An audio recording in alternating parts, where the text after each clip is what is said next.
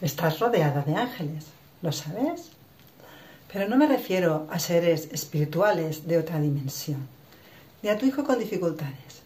Me refiero a esos ángeles de carne y hueso que nos acompañan, que nos facilitan nuestra vida y la hacen más dulce. Hoy te invito a rendirles homenaje. Soy Ana Rosa Martínez, de Demara a Mara Coaching, y te acompaño a activar tus recursos para vivir con serenidad la maternidad y disfrutar de la vida.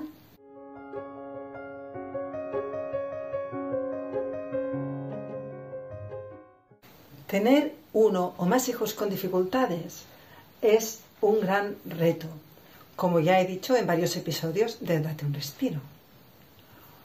Un reto que nos ayuda a descubrirnos a nosotras mismas, que nos hace mejores, que nos ayuda a encontrar nuestra energía interior, que nos hace crecer. Pero un gran reto, al fin y al cabo. Y si podemos superarlo, es en parte gracias a esos ángeles de carne y hueso que nos vamos encontrando a lo largo de nuestra vida. Me refiero a las personas que nos muestran y nos demuestran su amor a lo largo de los años y en medio de las dificultades y que nos ayudan con amabilidad y sin esperar compensación. Personas que han estado ahí cuando miembros de nuestra familia se han sentido todavía más desbordados que nosotros ante las dificultades de nuestros hijos, que han ejercido de familia efectiva o familiares que han visto más allá y nos han regalado la posibilidad de poder hacer un viaje para recargar las pilas durante unos días, quedándose con nuestros hijos, haciéndose cargo de ellos.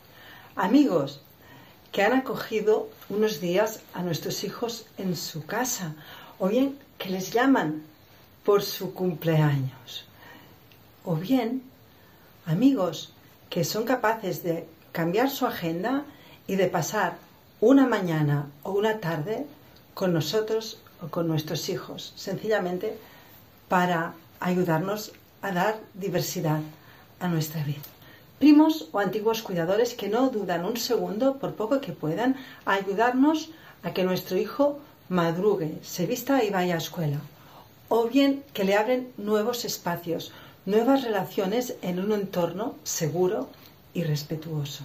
Antiguas maestras que han dedicado una tarde a la semana a ayudar a nuestros hijos con los deberes y que después han ejercido de abuelas de facto. Otras maestras que se han ido preocupando por ellos y por nosotras, sus madres.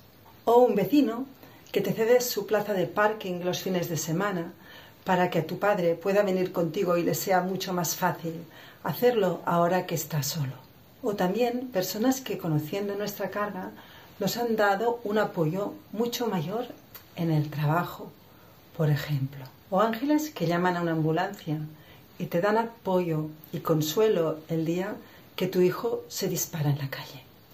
Hay ángeles de un día, de varios meses o de muchos años e incluso de toda la vida. Y a todos ellos, a los de mi vida y a los de la tuya, quiero rendirles homenaje para expresarles mi agradecimiento, sabiendo que lo que recibes es un espejo de lo que das.